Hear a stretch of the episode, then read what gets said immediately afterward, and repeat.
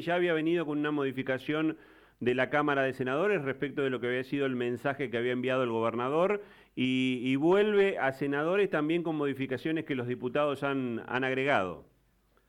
Sí, exactamente. E, ese fue el trámite. Ayer eh, aprobamos la emergencia de seguridad después de haberla recibido del, del, Senado, así que ahora el Senado de la provincia va a tener que definir si acepta esos cambios. Ojalá que sí, porque entendemos que son cambios sustantivos para un proceso de seguridad que está en crisis y que pueden aportar a la construcción de un plan de seguridad a largo plazo. Es, es una ley que de alguna manera hace mucho hincapié en lo que pasa en la seguridad, pero también en el servicio penitenciario, para, para evitar que se sigan cometiendo delitos desde dentro de las cárceles. Es una ley que hace hincapié en la inversión social, en la inversión urbana, en los barrios vulnerables, donde ocurre los principales focos de violencia que hoy estamos sufriendo los santafesinos y también es una ley que pretende dotar de, la, de inversión necesaria en cargos y a su vez en equipamiento tecnológico al organismo de investigaciones, el MPA, que es quien en definitiva tiene que investigar y tiene que hacerlo de una manera correcta y fortalecida. Así que ojalá que el Senado rápidamente convoque a sesión y pueda convertir esta sanción en ley. Leonela, ya eh, el mensaje original del gobernador eh, traía como modificación del Senado la prórroga de la emergencia hasta mediados del año 2024. Em, la Cámara de Diputados extendió aún más el plazo de la emergencia. Sí, sí, el, nosotros consideramos que la emergencia de mínima tiene que ser hasta 2025, eso fue lo que se charló a hacer. Lo habíamos dicho desde un principio. Nos parecía que que nosotros no podemos estar hablando de partes, que si queremos hablar de emergencia esto tiene que ser algo más a largo plazo y bueno, eso fue lo que sancionamos en el día de ayer. Y en el, en el punto que vos mencionás que, que también este, ustedes habían sido muy claros eh, previo a la, a la discusión del fortalecimiento de las herramientas para el Ministerio Público de la acusación, eh, puntualmente eh, hacen hincapié en, en algún punto en especial? Sí, sí, es un organismo que necesita de recursos, entonces nosotros estamos creando cargos para ese organismo y además dinero concreto porque le está faltando equipamiento tecnológico, eh, software, aparato, aparatología eh, y demás para poder realizar investigaciones con más rapidez y más eficiencia.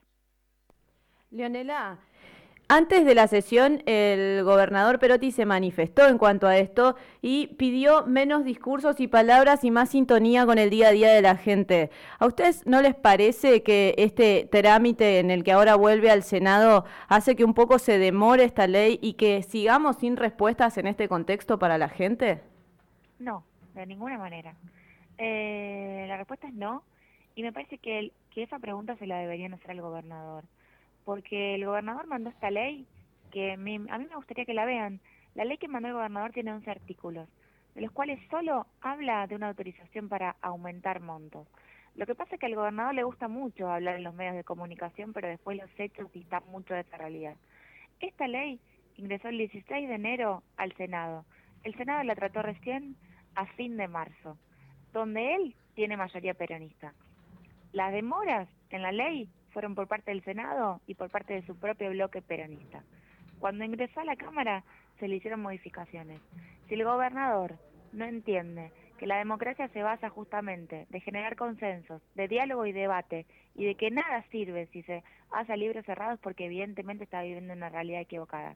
Y además, si al gobernador le molestan las modificaciones, a mí me gustaría públicamente que diga que lo que le está molestando es que la oposición se esté preocupando por cómo dotar al MPA de cargos y de herramientas para poder investigar mejor. ¿Qué es lo que todos le estamos pidiendo al gobierno nacional cuando le pedimos que genere cargos para la provincia de Santa Fe en la justicia federal? O sea, cuando nos conviene se lo pedimos al otro, pero nos molesta cuando nos lo piden a nosotros.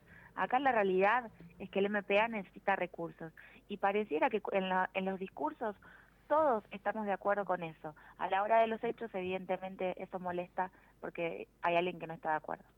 El otro día, eh, el doctor Jorge Baclini, cuando eh, brindaba su informe, creo que vos fuiste de, las de las pocas legisladoras que tuvo, porque yo marcaba ayer también que me había sorprendido que solamente 17 diputados estuvieran escuchando el informe de tanto de Balangione como de, de Baclini. Eh, él decía que los organismos de, investigación del MPA tienen, creo que 160 personas, cuando Córdoba, por ejemplo, tiene 2.000. Sí, el número de, de Santa Fe es menor, eh, entonces eh, vos lo escuchaste y no tengo nada que, que agregar sobre eso, yo estuve ahí, como vos decías, digo, lo que estamos haciendo es empezar a solucionar un problema que viene de hace mucho, eh, hay mucha gente que nunca le quiso dar eh, ni cargos ni herramientas al organismo de investigaciones, el MPA, y estamos intentando eh, que eso empiece a funcionar de manera mejor, fortaleciendo el lugar, apoyándolo, fortaleciendo las investigaciones complejas. Ahora todos y todas sabemos que eso no se puede hacer hoy en día sin recursos humanos y sin tecnología.